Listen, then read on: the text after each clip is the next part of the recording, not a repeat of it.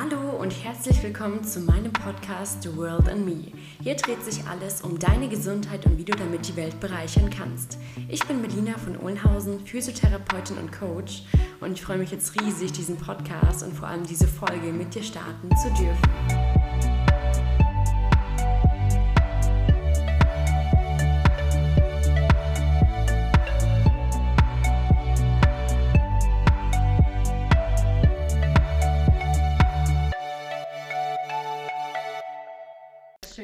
Jetzt hier auch zusammen Zeit gefunden haben, jetzt am frühen Morgen. Vielen lieben Dank dir. Und ich danke dir, dass du mich wieder gefragt hast, ob ich dein Gesprächspartner sein will. Ja klar, es ist ja auch immer ultra cool, mit dir einen Podcast aufzunehmen. Es ist immer, macht immer viel Spaß. Und äh, das war ja auch deine Idee in Bezug auf, dass wir den Podcast aufnehmen, in Bezug auf, ähm, du hast es getauft, was sind, oder in Bezug auf die Landschaften der Seele und wie kann ich mich selbst finden? Gibt es das überhaupt? Und ähm, ja, darum soll es in dieser Podcast-Folge auch gehen.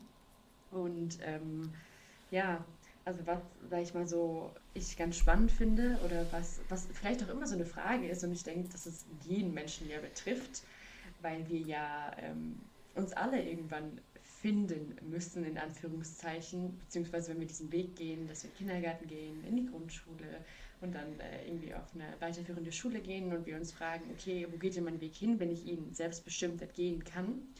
Ähm, da ist natürlich die Frage so, kann ich mich überhaupt selbst finden? Also was bedeutet das überhaupt? Ähm, und äh, bin ich dann vielleicht auch so stuck, also so, dass du dann quasi dich so drauf eingeschossen hast, so und genau das ist mein Weg und dass du ähm, dann nicht mehr rechts und links siehst. Also weißt du, das sind so die Fragen, die ich mich auch, die ich mich auch gefragt habe. Und ähm, ja. Ich denke, was mir jetzt, was mir einfällt, wie du es gerade formuliert hast, darin steckt vielleicht die Angst, dass wir irgendwann wie einfrieren, oder? Und dann haben wir mhm. so unseren Weg, den wir meinen gefunden zu haben, und dann ändert sich aber auch nichts mehr. Ähm, ja. So ungefähr meintest du es, oder? Ja, genau. Also, dass du ähm, weil unser Ego strebt ja auch immer nach einer bestimmten Sicherheit oder nach einem bestimmten Weg, nach einer Richtung. Und wir fragen uns dann oftmals oder wir fragen uns dann so, was ist mein Weg? Wo bin ich jetzt gerade? Wo will ich hin? Und was mache ich hier eigentlich vielleicht? So mhm. geht es einem vielleicht manchmal, wenn man schon ein bisschen ähm, gearbeitet hat oder unzufrieden ist mit der Situation, wo man sich dann fragt, so irgendwann, was mache ich hier eigentlich? Ähm, und ich frage mich aber, ähm, weil es ja immer wieder solche Situationen gibt. Ne? Also es gibt ja immer wieder so Situationen, wo man sich denkt, ähm, okay, ist es das jetzt oder ähm, ist es jetzt das, wofür ich mich für immer entscheide, ähm, mhm. das zu tun? Und das ist ja natürlich, ähm, denke ich mal, nicht so, weil wir uns unser ganzes Leben lang entwickeln werden. Aber ich glaube, du weißt, wie ich es meine, oder? Also dass du quasi ja irgendwie denkst, du musst dich für eine Sache so entscheiden und eben du das Gefühl hast, dass du wie so auf der Stelle stehen bleibst, wie du sagst, einfrierst und dann ähm, genau nicht mehr nach rechts oder nach links schaust und einfach auch nicht mehr offen für andere Dinge bist. Mhm. Ja. Ich denke, das Lebensgefühl kennt wirklich jeder. Und für mich persönlich war es so in meinem Leben, dass ich irgendwann gespürt habe, okay, in meinem Inneren gibt es etwas, der beste Begriff dafür ist wahrscheinlich, sind Bedürfnisse oder Triebe oder wie man auch immer formulieren möchte. Das Ich, das sich dann da zeigt irgendwie, dass wir selber in uns finden, das uns begegnet, ist der eine Teil vom Leben. Und das sind so Begriffe, wie Sigmund Freud, finde ich, perfekt oder perfekte oder schöne Begriffe dafür gefunden hat. Es gibt das Ich, das nehmen wir im Inneren wahr oder ist es Es, da ist etwas, das Bedürfnisse in uns hat, wir möchten uns engagieren, wir möchten die Bedürfnisse ausleben können. Und dann gibt es aber die Gesellschaft mit ihren Normen und Gesetzen und ethischen Maßstäben. Und da dazwischen müssen wir ja einen Weg finden. Ja. Weil was ist, wenn die Bedürfnisse, die im Inneren erwachen, oder die, die Triebe, nicht mit dem übereinstimmen, was in der Gesellschaft akzeptiert ist zu dem Zeitpunkt oder was irgendwie verwerflich sogar ist oder was unter moralischem Aburteilen steht. Heißt, wenn ich ich selber sein wollte, das würde bedeuten, dass ich etwas machen würde, was eigentlich verwerflich ist, jetzt im Moment, in dem gesellschaftlichen Raum. Und da ja. diese Spannung, diese Spannung, die da auftritt, ist, glaube ich, der Teil, wo man sagen könnte, darauf passt die Formulierung Die Landschaften der Seele, wie finde ich mich selber, als Titel vom Thema recht gut. Mhm. Mhm. Ja, absolut, das stimmt. Und ich finde es auch schön, dass du es eben die Landschaften der Seele getauft hast, weil ähm, ich musste da jetzt gerade wieder an Chile denken, weil ich dort mal war. Und Chile ist ja so ein langes Land ähm, mit fast irgendwie allen Landschaften oder vegetativen Zonen, die es so gibt. Das heißt, du hast im Süden ja so, also die, die äh, Arktis, sage ich mal ja fast. Und ähm, ja, also einfach ist es eher wie Winter dort unten, also es ist komplett ultra kalt. Dann hast du natürlich ganz viele Berge. Chile ist mega das bergige Land. Du hast das Meer und ähm, du hast auch die ganze Wärme. Und so finde ich es halt auch mit der Seele, beziehungsweise mit unserer Psyche, unser, unserem Selbst, wie man es auch taufen möchte. Weil wir sind ja niemals immer nur ähm, eine Sache, auf die wir uns auch spezialisiert haben. Ähm, wenn wir uns positionieren, positionieren zum Beispiel, wenn wir uns spezialisieren, jetzt auch äh, du als Physio, wenn du einen bestimmten Weg eingehst oder ich, ähm, wir sind ja immer mehr. Das heißt, wir sind ja viel, viel vielfältiger und das macht uns ja auch aus, letztendlich, ja. Ja, ich finde wirklich, wir sind super vielfältig und diese, und diese Vielfältigkeit kann Angst machen, glaube ich, ja. persönlich. Wir können ja nicht unbegrenzt viel im Leben machen, sondern wir müssen uns irgendwie irgendwann entscheiden. Und ja. dann ist die Frage, haben wir den Mut, das zu tun, was im Inneren wie von selbst aus uns heraus will? Äh, oder die Möglichkeit auch dazu. Und wenn nicht, könnte das dann vielleicht Grund sein für eine tiefe Traurigkeit. So ja. die Unterdrückung von dem, was eigentlich leben möchte in uns. Aber das darf nicht sein, das soll nicht sein, das kann nicht sein, warum auch immer, welche Gründe es mhm. dafür auch immer gibt. Da ist der Grund, äh, der, der Boden für Traurigkeit eigentlich dann. Finde find ich persönlich. Ja. Deswegen gibt es nichts Schöneres, wenn sich Menschen eigentlich begleiten können auf diesem Journey sozusagen des Lebens äh, mit der mutmachenden Einstellung gegeneinander. Leb du so, wie du möchtest. Leb das, was in dir äh, leben möchte. Und mhm. nicht, ich verzwecke dich jetzt, also ich habe so, wir sind jetzt hier, ne, und du wirst jetzt mal von mir verzweckt, damit du das und das tust und das ist so dann das Leben. Das wäre das direkte Gegenteil dazu. Ja, absolut. Und ja, vielleicht tendieren wir aber auch dazu, wenn wir uns dazu entscheiden, in Anführungszeichen erwachsen zu werden und vielleicht einen Beruf zu ergreifen, der jetzt irgendwie sinnvoll oder verantwortlich oder halt gescheit erscheint, wie zum Beispiel was, was wir wirklich gerne machen würden. Und ähm, ich denke, da gibt es aber natürlich immer ähm, erstens einen Mittelweg und auch Lösungen, die man sich selber kreieren kann. Weil ähm, es ist natürlich eben niemals so, dass man jetzt ähm, stuck ist, in Anführungszeichen, so wie ich auch am Anfang gesagt habe, weil auch wenn wir immer wieder nach einer bestimmten Sicherheit suchen oder unser Ego nach einer Richtung sucht, die wir jetzt einschlagen oder einen bestimmten Weg, ist es auch trotzdem so, dass wir, was ganz spannend ist, ist, wenn man sich zum Beispiel auch mal so seine Routinen anschaut oder so, ähm, sich mhm. anschaut, was ist mir wirklich persönlich wichtig und dann genau das Gegenteil auch macht. mhm. Weil dann merkt man einfach, ähm, dass du dann alles komplett anders machen würdest. Ich habe zum Beispiel, ähm, als ich in Karlsruhe gewohnt habe, ähm, irgendwie, ähm, ich weiß nicht, ich hatte meinen Fokus so sehr auf Physiotherapie und äh, ultra produktiv sein und alles machen. Und ähm, ich hatte nie meine Wohnung eingerichtet. Also ich, das, äh, es war immer so funktionell. Und jetzt hier in, in, in der Schweiz, wo ich jetzt hier bin, dachte ich so, krass geil, jetzt, jetzt richte ich mir meine Wohnung ein, jetzt baue ich mir ein Leben auf.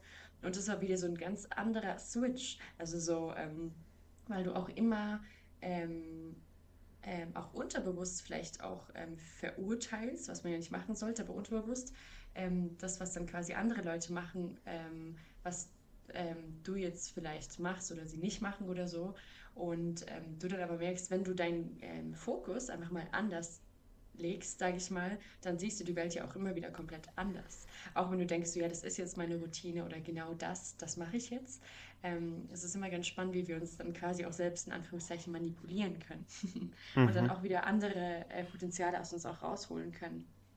Ja. Ich musste gerade sehr an Folgendes denken, als du von Routinen gesprochen hast und ich habe jetzt an Bewegungs- und Sportroutinen und an Ernährungsroutinen gedacht.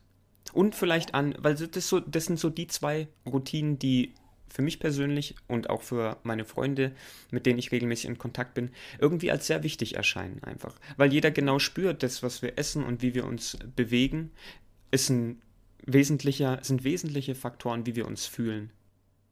Und was dann, wenn ja eigentlich jeder gesund sein möchte? Dieser Drang von jedem Menschen, von jedem Lebewesen, gesund zu sein und ausgeglichen zu sein.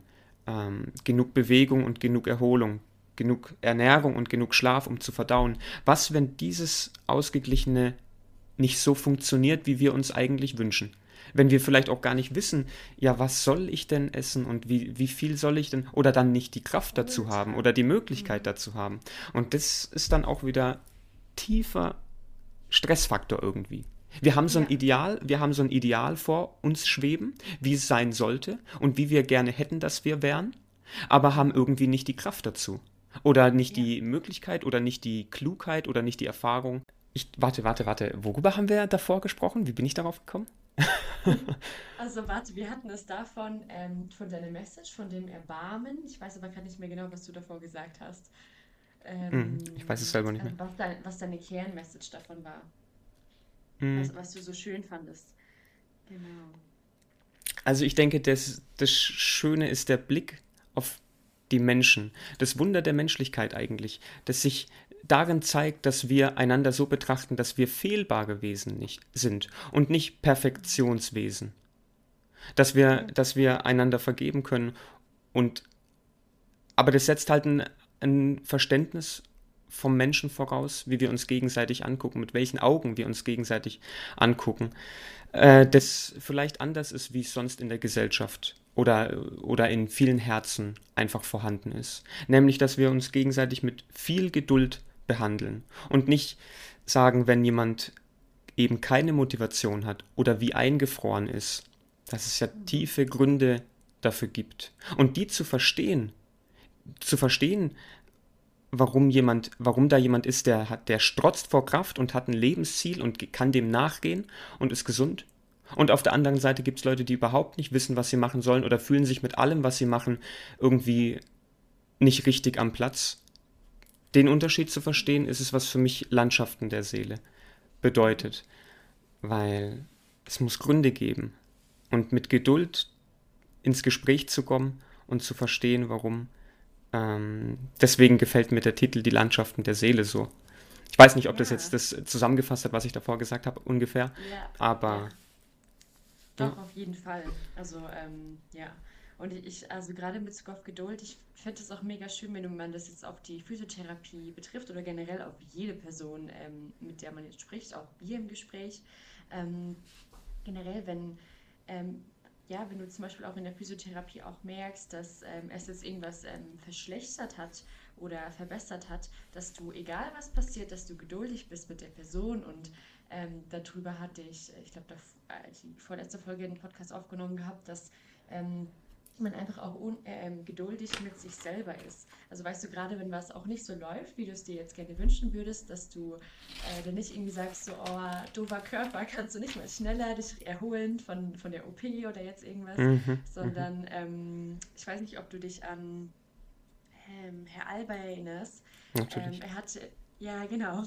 War, glaube ich, auch dein Betreuer zum Teil. Mhm. Und er hatte aber mal gesagt gehabt, es gibt ja, ähm, er hat es so oft gesagt gehabt, ähm, dass der Körper nichts umsonst macht.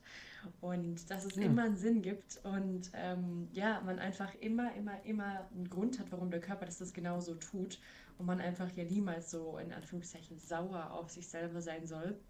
Oder auch mhm. auf eine andere Person, der man begegnet oder mit der man jetzt auch zusammen ein Projekt hat ähm, weil es immer einen Grund hat und es voll cool ist, weil es ja dann eigentlich wie so ein Parameter ist, wo man wieder dran weiterarbeiten kann und es eigentlich ein guter Messwert ist. Und ähm, genauso ist es ja auch mit Fehlern.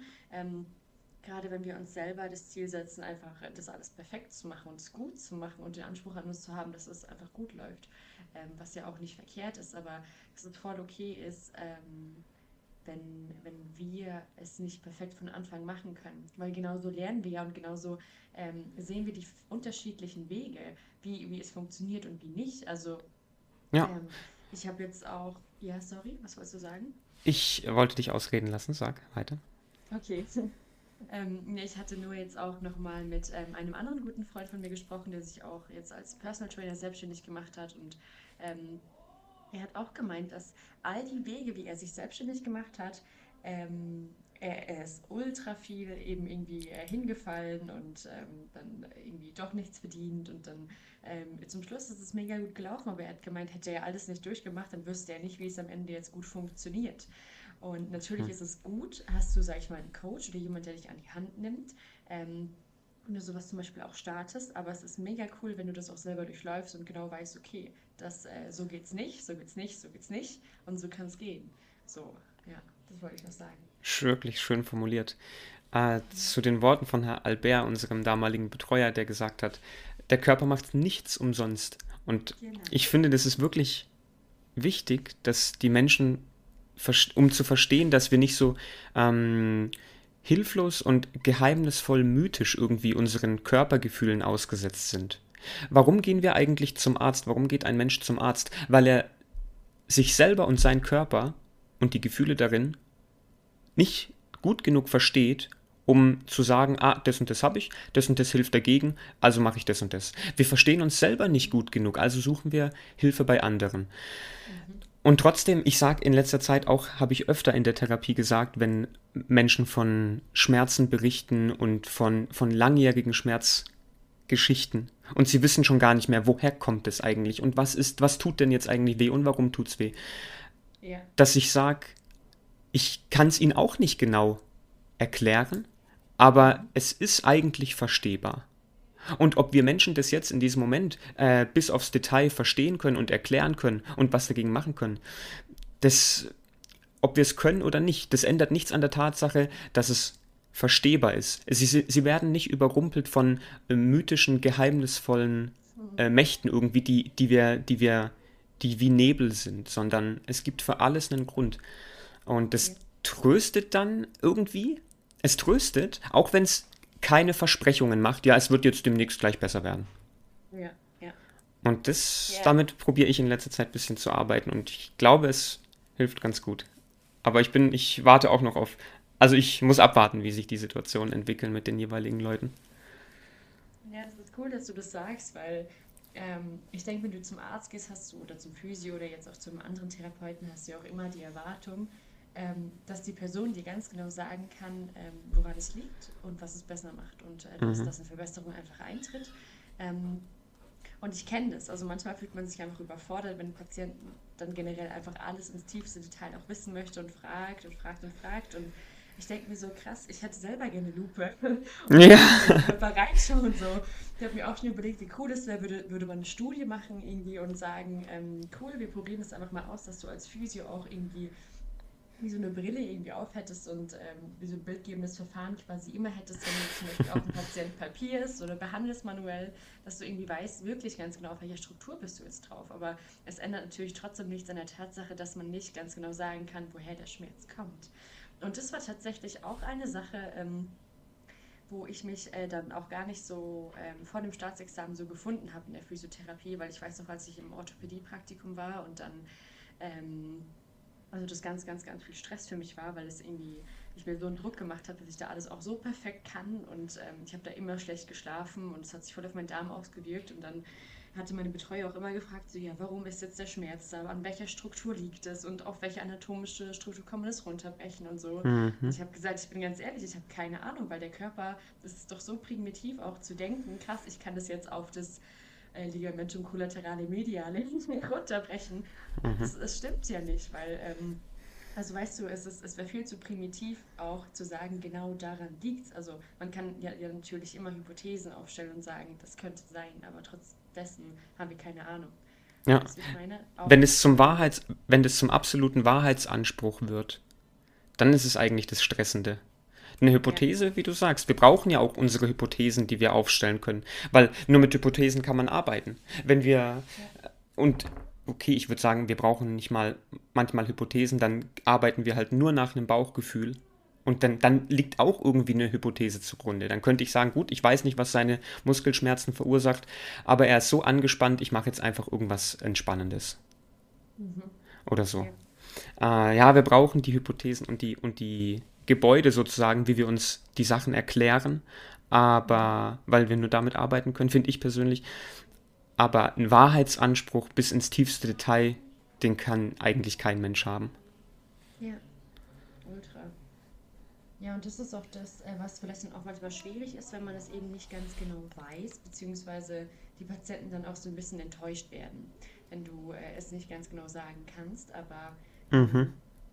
Ich finde es dann immer schön, wenn, wenn man dann einfach sieht, dass sich ähm, trotzdem was verbessert, obwohl du die nicht genau die Ursache sagen kannst, aber eben, wie du sagst, auch manchmal einfach nach einem Bauchgefühl her arbeitest und du ja dann auch ähm, eine kleine Hypothese in deinem Kopf hast, weil du denkst dir ja auch immer was dabei, auch wenn du nach deinem Bauchgefühl handelst. Mhm.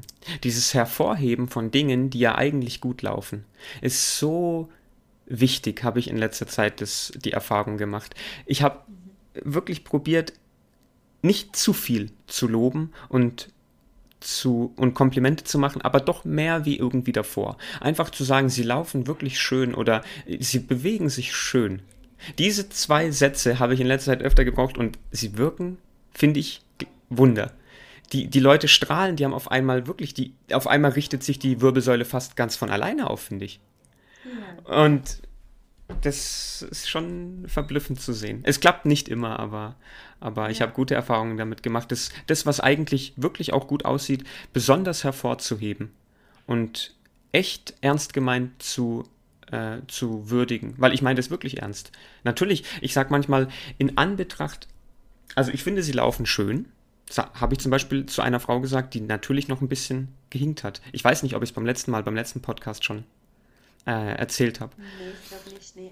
Auf jeden Fall habe ich gesagt, in Anbetracht ihrer persönlichen Geschichte, wenn wir die berücksichtigen, was ihnen zugefahren, was ihnen widerfahren ist, da laufen sie wirklich wunderschön. Und die hat Ja. sich gefreut. Das war gut mit anzusehen. Und ihr Laufbild hat sich dadurch verbessert. Man hat einfach gespürt, wie sie mit mehr Selbstbewusstsein, mit mehr ausgeglichener Muskelaktivität sicherer läuft dadurch. Weil Mhm. alle bis dahin immer nur zu ihr gesagt haben, sie läuft wie eine Ente, sie läuft komisch. Mhm. Ja, dann. Ja. ich meine, das ist ja auch, was du ansprichst, der Pygmalion-Effekt. Ich weiß nicht, ob das dir was sagt, aber gerade so das Prinzip zum Beispiel, wenn ein Lehrer zu dir, also wenn du ein Schüler bist und ein Lehrer zu dir sagt, ähm, ja, aus dir wird ja mal gar nichts oder so, Mathe kannst du eh nicht und äh, du wirst eh wieder eine schlechte Note schreiben, dann äh, hast du ja auch von vornherein ein schlechteres Gefühl und bist dann tendenziell eher dazu geneigt, diese selbsterfüllende Prophezeiung, die dir jemand anderes gegeben hat, zu Mhm. erfüllen. Und dann Mhm. wirst du dich danach verhalten. Sondern wenn jemand anderes zu dir sagt, so, hey, das wird mega gut oder aus dir wird mal was und ähm, also es ist jetzt sehr extrem äh, geschildert, so wie ich das sage, aber ich denke, du weißt, wie ich es meine, dann ähm, fühlst du dich auch auf natürliche Art und Weise besser und hast auch eher Lust, ähm, bist dazu gewillt, weil du dich gut fühlst. Und das ist zum Beispiel aber auch eine Sache, die ähm, mein Bruder recht cool, sage ich mal, in seinem Unternehmen macht. Also ohne jetzt Werbung für ihn machen zu wollen, aber es ist ja oftmals auch so, dass du, ähm, wenn du einfach im ganz normalen Bildungssystem bist, äh, in der Schule, dann hast du einfach einen Lehrer und du hast irgendwie 20 bis 30 Schüler, aber du hast kein Matchmaking. Also ähm, äh, du kannst als äh, Lehrer die Schüler zum Beispiel irgendwie jetzt nicht so gut damit klarkommen oder die Schüler können den Lehrer nicht mögen. Und es kann natürlich auch sein, dass es davor dein Lieblingsfach war jetzt und durch den Lehrer wird es dir so ein bisschen vermiest, weil du einfach ein unangenehmes Gefühl hast.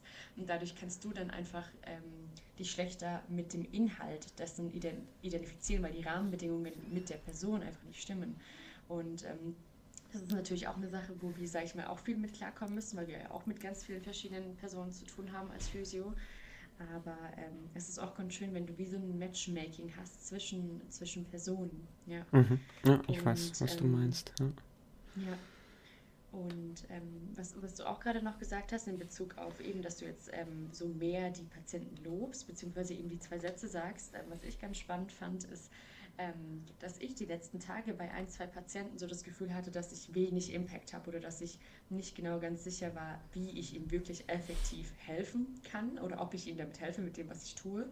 Mhm. Und dann hat sich einfach also wirklich so durch so ganz kleine Kleinigkeiten wie ähm, dass man sich wirklich einfach nur mal aufrichten soll und äh, so die Schultern kreisen, ähm, war das so krass, dass es irgendwie so viel Wunder bewirkt hat im Alltag. Also durch so mini kleine Kleinigkeiten oder auch wenn, äh, wenn ich jetzt was nur manuell behandelt habe in Kombination mit einer kleinen Übung oder sowas, wo ich mir gedacht habe, ähm, ja gut, das hättest du auf jeden Fall besser machen können.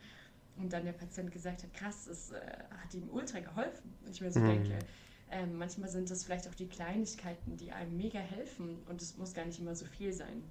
Ja, Ja, das das stimmt. stimmt wirklich. Das stimmt wirklich. Ja. Hast du schon mal, hast du schon mal erlebt oder irgendwie ges gespürt, ähm, dass manche Leute, mit denen wir arbeiten, manche Personen, die sind hilfsbedürftig irgendwie. Sie brauchen dringend Hilfe und wir nehmen uns Zeit für sie und viele andere Gesundheitsberufe im Gesundheitssystem arbeiten ja auch interdisziplinär mit den Leuten zusammen und alles. Aber je mehr den Menschen geholfen wird und je mehr Leute, mehr, je mehr Personen sich Zeit nehmen für diejenigen, desto irgendwie, ich weiß nicht, manchmal habe ich das Gefühl, die Leute haben ein schlechtes Gewissen, mhm. weil sie auf die Hilfe anderer angewiesen sind. Und sie wollen ja niemanden belasten. Und dann, dass, dieses, dass so irgendwie so, so ein Spannungsgefühl aufkommt, mhm. ich glaube, damit müssen wir rechnen, weil das liegt auch in der Natur von unserer Seele, um nochmal den Titel Die Landschaften der Seele irgendwie mit einzubeziehen, dass wir Menschen sind, die selbstständig leben wollen und eigentlich nicht auf die Hilfe von anderen angewiesen sein wollen unbedingt. Ich glaube, gut, es ist unterschiedlich. Man kann da nicht alle Menschen jetzt äh, zusammen meinen, aber bei manchen ist es definitiv so, dass sie eher ein schlechtes Gewissen bekommen, wenn andere sich Zeit für sie nehmen. Und woher kommt das dann wieder? Gell? Warum? Für manche ist es völlig selbstverständlich, dass wir uns alle gegenseitig helfen und uns und Zeit füreinander haben. Und für wieder andere ist es eine schwere Belastung. Und der Unterschied, worin, worin liegt der Unterschied? Ich glaube, er liegt wirklich tief im Herzen, dass man, dass die einen denken, ja, wir sind im Leben gemeint. Ja, wir mit unserer Person, mit unseren ähm, Stärken und Schwächen, genau es ist okay, dass wir sind, wie wir sind. Und die anderen haben eben ein anderes ähm, Lebensgefühl, so nach dem Motto, nein, nein, es ist grundlegend nicht okay, dass du bist, wie du bist. Bekommen. Ja. Und auch wieder die Frage, die du in meinen Raum geworfen hast, in Bezug auf, warum gehe ich überhaupt zum Therapeuten, warum gehe ich zum Arzt. Und andere dann eben auch sagen, ähm, ähm, du die ganz normale Anamnese gemacht hast, die Untersuchung und sie dann zwischendurch eigentlich noch ganz viel sprechen und sagen, ja, so eigentlich bin ich ja mega aktiv und äh, habe alles im Griff im Leben und jetzt kommt das und es tut mir mega leid und ich weiß gerade auch gar nicht. Und ähm, das sind dann auch eben so, ja, genau. Sie, sie, sie, sind sich einfach so, so unsicher, weil sie es normalerweise im Griff haben und sich jetzt fragen, was ist denn jetzt gerade los? Warum funktioniert es mir jetzt gerade nicht? Was ist denn überhaupt los mit mir? Ähm, und ich glaube, also das ist einfach. Sie schämen sich, gell? Sie schämen sich einfach dafür. Das ist umzugehen. Also dass sie, dass man sie jetzt nicht, ähm, ähm, ja, dass, dass man sie einfach so annimmt und ihnen aber auch sagt, dass das ganz normal ist, dass jede Person einfach mal Hilfe mm, braucht. Mm. Und ich meine, wie sind wir denn hier auf diese Welt gekommen? Durch, ähm, durch unsere Mutter. Keiner hat sich jetzt irgendwie selbst erfunden und unser ganzes Leben beruht darauf, dass andere einem helfen. Allein schau mal, wenn wir, wenn wir irgendwie einkaufen gehen, ähm, dann haben wir, sind wir darauf angewiesen, dass es äh, irgendwie einen Supermarkt gibt, ähm, wo wieder eine Lieferkette dahinter steht. Also es sei denn, man ist das kompletter Grundversorger und so, also allein WLAN, Strom, ich könnte niemals alles selber mhm. machen. Mhm. Also ähm, du weißt, wie ich es meine und das ist dann vielleicht auch ganz spannend, äh, mit den Leuten dann auch so zu begegnen und ihnen ähm, das dann auch so zu erzählen. Ähm, ja, und Unglaublich. Auch, einfach ja. auch zu zeigen, dass ähm, es nicht immer auch möglich ist, dass man immer nur funktioniert und es voll okay ist, jetzt gerade ähm, Hilfe entgegenzunehmen. Ja. Also ähm, ich sehe das auch also gerade bei älteren Leuten, die dann auch nicht ins ähm, Altersheim mitgehen wollen, weil sie sagen wollen, ähm, lieber würde ich, sage ich mal jetzt, irgendwie sterben oder Sterbehilfe in, Anf in Anspruch nehmen, anstatt dass äh, sich jemand um mich kümmert. Und das finde ich schon sehr, sehr krass. Mhm. Ja, und das hat mich auch sehr, sehr getroffen, weil mein Papa das auch mal gesagt hat und habe gesagt, Papa, du weißt, dass ich auch Physiotherapie gemacht habe, um mich dann später auch mal um dich kümmern zu können. So. Und ähm, das ist natürlich auch eine individuelle Entscheidung, aber es ist ähm, ähm, ja. auch schön, wenn man den Menschen dann auch sagt, dass sie ja auch ihr ganzes Leben lang ähm, auch gearbeitet haben und es auch dann mal verdient haben, in Anführungszeichen, dass sich jemand anderes um sie kümmert und dass es immer Menschen gibt, die sich um sie kümmern werden ähm, und sie keine Last sind. Das ist, glaube ich, ganz wichtig zu kommunizieren, ja.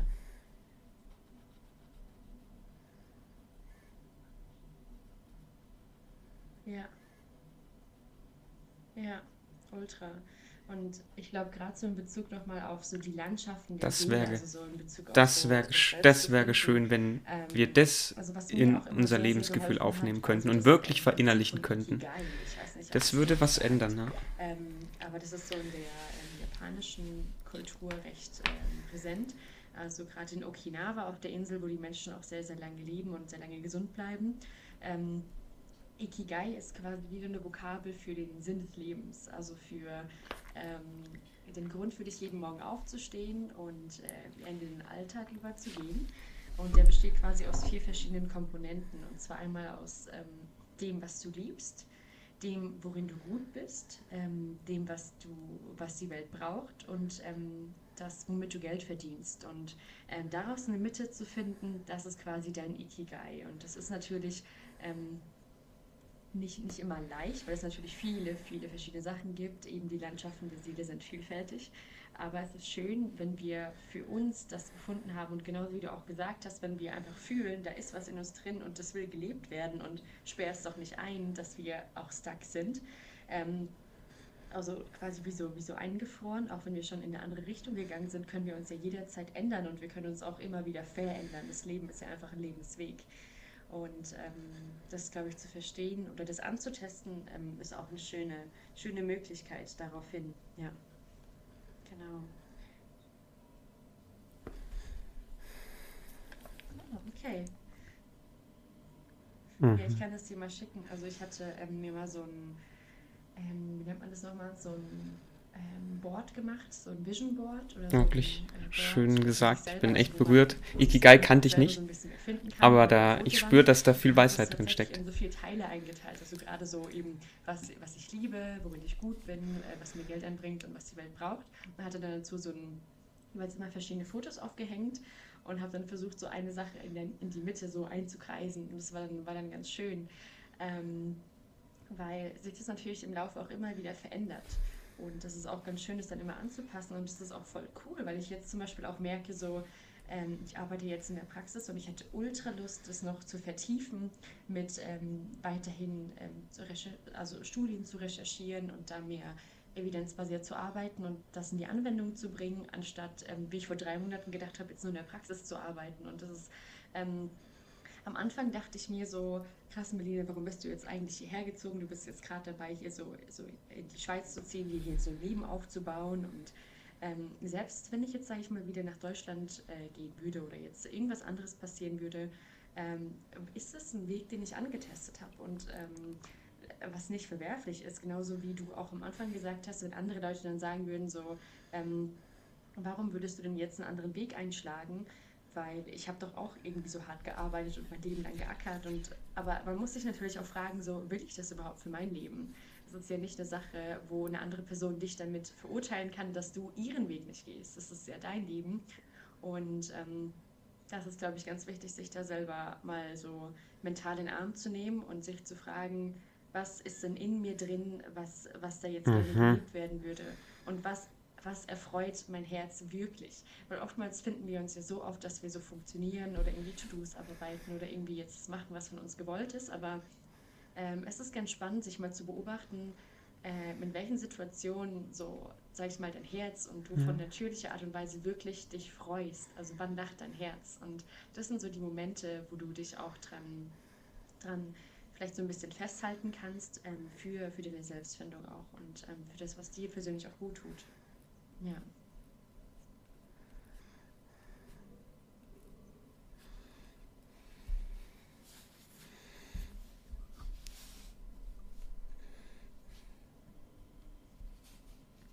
Ja.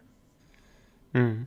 Ich kann mich daran erinnern, dass ich vor kurzem einen Vortrag angehört habe, also schon ein bisschen länger her, wo der Redner meinte, die Augen eines glücklichen Menschen funkeln nochmal ganz anders wie die Augen eines mhm. zufriedenen Menschen. Und dann habe ich mich gefragt, bin ich eigentlich ein glücklicher Mensch oder bin ich ein zufriedener Mensch? Und habe an, meine, hab an meine Augenfunkeln gedacht und an, wie meine Augen eigentlich aussehen den Tag über. Und war interessant und spannend darüber nachzudenken. Und es trifft ja genau den Punkt, was du gerade gesagt hattest. Was du jetzt ja. hier hast, sag ich mal, einfach okay bist. Also, dass es angenehm ist, dass du dir wieder klar machst, dass du ein Dach über dem Kopf hast, dass du irgendwie genug zu essen hast, zu trinken, dass du ähm, einen Job hast, der jetzt auch alle deine Fixkosten zahlt und dass du ähm, zufrieden bist. Aber ich denke, was dich glücklich macht, ist, wenn dich auch deine Tätigkeit erfüllt und wenn du da wirklich ähm, für dich auch im Reinen bist. Und ähm, es, es wird natürlich nicht immer sein, weil es ist ja auch, unser Leben ist ein Auf und ein Ab. Und es wird immer Dinge geben, die uns vielleicht mal stören werden. Und es gibt Probleme, die wir ähm, ähm, challengen werden oder halt ähm, da mhm. uns dem konfrontieren. also was, was gut wäre. Aber ähm, es ist immer die Frage, was ähm, erfüllt mich so im tiefsten Herzen und was, wie, was möchte ich vielleicht auch nachgehen. Ja, und das auch vertiefen in meinem Leben.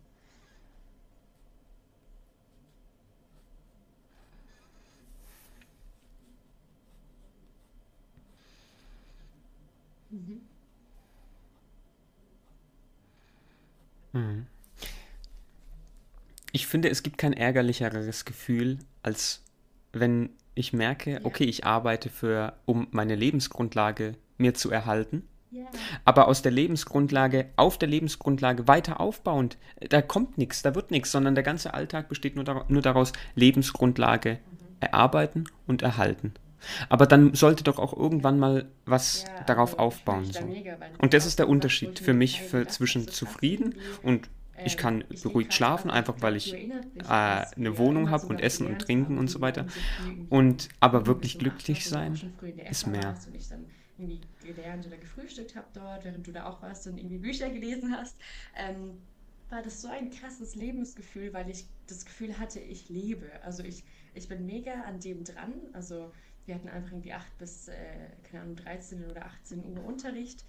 Und ähm, aber ich habe Mhm, davor und danach noch was für mich machen können. mhm, Und er war so, so ultra motiviert und so, dass ich ähm, neben dem, was quasi von, von uns gewollt ist, ähm, noch was machen konnte. Also gerade von der Ausbildung, von dem Lernen, von dem, was wir machen mussten, was natürlich auch unser Weg ist, aber unabhängig davon, ähm, ich noch was für mich gemacht habe, dass ich irgendwie morgens trainiert habe oder abends oder halt andere Sachen. Und ähm, jetzt gerade habe ich mich so da drin gefunden, dass ich morgens aufstehe, so zur Arbeit gehe und irgendwie dann halt jetzt gerade administrative Sachen mache wegen Deutschland, Schweiz, weil ich ja gerade hierher gezogen bin und dann irgendwie der Tag vorbei ist. Und ähm, ich meinen Freunden wieder so gute Nacht sage und ich mir so denke, so ja krass, das, das war jetzt wieder der Tag. Aber ähm, ja, das, das war schon. Und ich dachte mir so krass, ich will doch nicht in diese Routine so verfallen. Ich, ich hätte gern mehr von meinem Leben. Und ähm, das ist jetzt auch gerade der mhm. Punkt für mich, wo ich ähm, für mich jetzt auch ein bisschen mehr ähm, wieder in meine Routinen auch Das war's schon, gell? Freiheit schenken kann, wenn man sich Ja. so Routinen kreiert. Ähm, aber man darf sie natürlich auch regelrecht wieder durchbrechen, ähm, wenn, wenn einem danach ist. Genau, ja.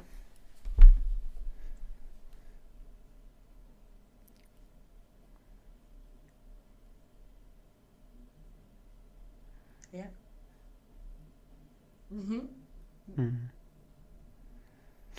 Ich habe letztens auf YouTube ein Video äh, angehört, ich habe es nicht ganz durchgehört, mit dem Titel What I Wish I Had Knew When I Was 20 and Now I'm 30 oder so. Also was ich, äh, was, oder wie irgendwie so, was ich meinem, was ich meinem Mhm. 20-jährigen Ich sagen wollte, jetzt mit 30. Und er sagt, die, Mhm. Erhofft euch nicht zu viel aus euren Zwanzigern. Ihr werdet dabei sein, äh, die Grundlage eures Lebens euch zu erarbeiten und erstmal euch zurechtzufinden und wo, wo und wie und was. Und das dauert seine Zeit und das dauert Mhm. und das dauert. Mit 30 irgendwann dann, dann wird's besser. Das war so seine Botschaft. Weil dann ist die Routine so weit gefestigt, dass äh, wir die Flexibilität und auch die Kraft haben, wieder andere Dinge anzugehen. Und hat mir Mut gemacht. Aber natürlich, es ist langfristig gedacht. Es ist sehr langfristig gedacht, über, über Jahrzehnte schon fast. Und das ist, glaube ich, auch eine Schwierigkeit, in solchen langen Zeiträumen zu denken und damit dann zufrieden zu sein. Und nicht in, nicht äh, zu meinen, ja, jetzt heute und morgen, aber muss der, muss mein Leben jetzt perfekt sein, sondern eher in langen Zeiträumen gedacht. Und gleichzeitig finde ich es gut, wenn wir jeden Tag so leben, wie, wie, wenn es der letzte wäre, genau eigentlich. wie Aber gut, das ist vielleicht nicht ganz realistisch, weil vielleicht wenn es wirklich der letzte wäre und wir wüssten es, dann würde ich wahrscheinlich, keine Ahnung, was ich dann das, machen würde. Was würde ich dann aber eigentlich machen? Ich weiß es nicht. Auch gesagt gehabt, dass man in der Jugend Ja. quasi so die körperliche Pubertät sozusagen hat und dann mit den, ähm, also so in den 10 bis 20ern und ab 20 bis 30 hat man dann die emotionale Pubertät. Mhm. Weil eben dann einfach alles so unsicher ist und du ja auch die überlegst. Mhm. Und ich glaube, als Frau ist es dann auch nochmal so die Frage, Ich so, denke auch, ja. ähm, kann ich dann vielleicht einfach meinen Weg dann auch so ein bisschen äh, sicher festigen, weil vielleicht will ich irgendwann die Kinder bekommen und bis dahin hätte ich gern eigentlich schon ein paar Sachen erreicht oder dann so, dass ich vielleicht ein bisschen weniger machen kann, weißt du so. Ähm, und ähm, das ist dann natürlich auch eine Sache, aber das ist auch eine Sache, ähm, wo es auch viele, viele andere Frauen gibt, die einen da auch motivieren können, dass du natürlich auch beides hinbekommst, also gerade mit Kind und äh, mit, äh, mit dem, du, du, bleibst ja niemals stehen, auch mit dem Kind. Du kannst das Kind ja auch mit motivieren, dass es ähm, mit dir, ähm, das, das, hat nämlich ein mhm. Dozent, hat mich so motiviert gehabt, der äh, Lars, ähm, dass er mit seinem Kind irgendwie joggen gegangen ist und dabei den Kinderwagen dann irgendwie äh, so vor sich hergeschoben hat und das Baby mhm. so happy war und der dann Videos gemacht hat. Ähm, ja, so und ähm, ich glaube, da, da sind ähm, auch viele Gedankengänge, die man dann auch durchbrechen kann, weil es ist ja einfach nichts von, von heute auf morgen fertig. Und, äh, Vor ein paar Tagen hat mir eine Frau gesagt, äh, jetzt ist ihr Gesundheitszustand nicht mehr ganz so, wie sie sich eigentlich wünschen würde. Aber als sie 30 war und äh, schwanger geworden ist und dann ihre Kinder bekommen hat und sie aufgezogen hat, in diesem Zeitraum war sie so glücklich und so gesund vom Gefühl her wie nie mehr wieder. Wie noch nie zuvor und dann auch wie nie mehr wieder. Also das ist, glaube ich, für, für Frauen und bestimmt auch für Männer ein ordentlicher Boost, ein Kind aufzuziehen eigentlich. Aber gut, genauso viele, genauso viele sind vielleicht ja, auch damit überlastet in irgendeiner Form. Auch hier wieder, die Landschaften sind sehr mhm. unterschiedlich. Ja. Mhm. Ja. Ich nochmal, du erinnerst mich gerade, ich wollte nämlich mein Buch noch weiterlesen mit äh, Karriere und Kind. Also in Anführungszeichen Karriere, das sind einfach viele Frauen, die quasi ähm, nebenbei noch studieren und dann quasi schon Kind haben. Ähm, wie mhm. du das quasi einfach unter einen Hut bekommst. Also ich habe jetzt nicht vor, jetzt schon Kinder zu bekommen, aber es ist halt doch. Ja, auf jeden Fall interessant, darüber ja. nachzudenken mal. Ja. Ja, voll. Aber ja, ich denke, also insgesamt, ich denke, dass wir immer verschiedene Wege eingehen können, dass wir uns nicht wirklich finden, sage ich mal, sondern dass wir uns ähm, einfach immer wieder entwickeln und verschiedene Richtungen einsteigen können. Und es ist vielleicht echt ganz cool, wenn man dieses Ikigai-Prinzip, sage ich mal, nimmt und sich diese vier Dinge mal zu Herzen nimmt und sich darüber Gedanken macht. Das heißt, ähm, was liebe ich, worin bin ich gut, was braucht die Welt und ähm, ja, was bringt mir Geld ein? Und da nicht nur eine Sache zu fokussieren, sondern jetzt zum Beispiel, was braucht nur die Welt, was bringt mir nur Geld ein, was liebe ich und äh, worin bin ich gut, sondern da so einen Mittelweg für sich zu finden, auch einfach sich zu fragen, mal unabhängig von allem, mhm. was will in mir drin leben. Ja. Ähm, und sich da auch einfach Möglichkeiten zu kreieren und nicht ähm, traditionell zu denken, sage ich mal, sondern es gibt, es gibt eine Million von Möglichkeiten. ja. Und ich denke, wir sind auch, wir sind ja so ja. vielfältig in unseren Bedürfnissen. Letztens hat mir ein Junge gesagt, der eine Fußballverletzung sich zugezogen hat und jetzt für eine Weile nicht mehr Fußball wird spielen können. Dass ich habe ihn gefragt, wie kommst du klar mit der Lage? Hast du irgendwelche Ängste? Kannst du gut schlafen? Und er hat gesagt, ich kann keinen Fußball mehr spielen. Das war für mich alles. Und er hat wirklich Angst, was soll er denn jetzt machen? Mhm. Und diese Unsicherheit, dass sein ganzer Lebensinhalt, der davor bestimmt war für ihn und erfüllend war für ihn, jetzt durch eine Verletzung nicht mehr da ist. Schließt erstmal eine Tür, aber die Hoffnung bleibt, dass, dass er selber an sich andere Seiten entdeckt, die ihn vielleicht genauso faszinieren und ihm genauso Spaß machen und eine Lebensfreude bereiten wie das Fußballspielen. Das eine ist medizinisch versuchen, so genau wie möglich abzuklären, was kann er noch hoffen jetzt? Was kann er noch hoffen? Wie stehen die Möglichkeiten und was ist realistisch, körperlich machbar? Und das andere ist zu überlegen, wer bin ich, wenn ich kein Fußball mehr spielen kann? Bin ich dann noch jemand? Oder ist dann alles verloren und eigentlich kann ich dann auch aufhören zu leben? Ich weiß es nicht. Ja, genau. Und das ist aber auch genau ähm, von, von der Topic von unserem Podcast auch genau das, ähm, was einen wieder Mut macht, die Landschaften der Seele, genauso das, dass wir eben nicht nur eine Seite in uns haben, genauso wie das Ikigai nicht nur aus einer Seite mhm. besteht, sondern aus vier. Ähm, das, also ich, ich glaube, ich weiß nicht, wie es in der Situation für mich wäre, würde ich jetzt irgendwie Profi-Ballerina oder irgendwas sein. Es wäre wahrscheinlich sehr, sehr schmerzhaft, hätte ich jetzt eine Verletzung und könnte dem nicht mal nachgehen, gerade wenn ich mhm. mein ganzes Leben dabei aufgebaut habe. Aber ähm, es gibt immer Möglichkeiten und selbst in dem Bereich könnte man dann zum Beispiel in die Lehre gehen. Also, also natürlich weiß ich jetzt nicht, ob das so erfüllend wäre, aber es gibt Möglichkeiten, wie man in dem Bereich, sage ich mal, andere Aktivitäten weiterführen kann und sich auch selber neu entwickeln kann. Ja. ja. Man entdeckt bestimmt neue Sachen in sich dann mit dem, wenn was Altes wegfällt. Mhm, auf jeden Fall. Und es ist halt natürlich immer ein Rückschritt, also kein Rückschritt, aber ein Rückschlag, der einem dann aber halt auch ähm, dazu bringt, vielleicht mal nachzudenken, so was, was, was ist überhaupt da und was will überhaupt gesehen werden. Vielleicht ist es ja auch dann so ein Zeichen, dass man sich mal wieder mit Ja. sich selber beschäftigt. Und vielleicht haben, eröffnet es auch die Möglichkeit, dass ein Mensch, der sich davor voll und ganz sein ganzes Wertgefühl und sein ganzes Wertempfinden nur damit identifiziert hat, äh, klar, die Lebensgrundlage und das Wertempfinden ist dann erstmal erschüttert. Aber vielleicht wird es ja dadurch möglich, das tiefer anzulegen und das Leben eigentlich zu vertiefen und dann doch noch im Leben äh, irgendwie äh, ein sinnerfülltes Leben zu führen. Mhm. Ultra. Und ich glaube, das kann man auf jeden Fall schaffen. Also, Hört sich irgendwie, hört sich irgendwie wie ein gutes Schlusswort an.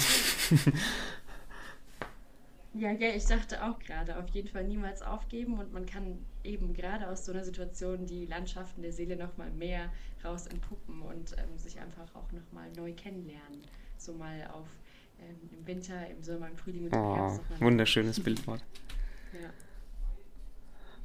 Ja, danke dir. Aber ja, ich fand es mega, mega schön mit dir zu sprechen. Einfach auch, ist ultra das schöne Thema. Danke dir für die, für die Topics, sag ich mal. Ja, danke, danke. Äh, Du hast mich auch angeregt, auch durch und die letzte ähm, Unterhaltung, oder durch den letzten. Po- ich denke, das Wichtigste ist einfach, dass man ähm, sich nicht wirklich ähm, ähm, einfriert, sage ich mal, sondern auch die emotionale Pubertät dann einfach emotionale Pubertät sein lässt und für sich einfach auch immer wieder neue Wege findet. Man ist niemals festgefahren. Wunderschön. Ja.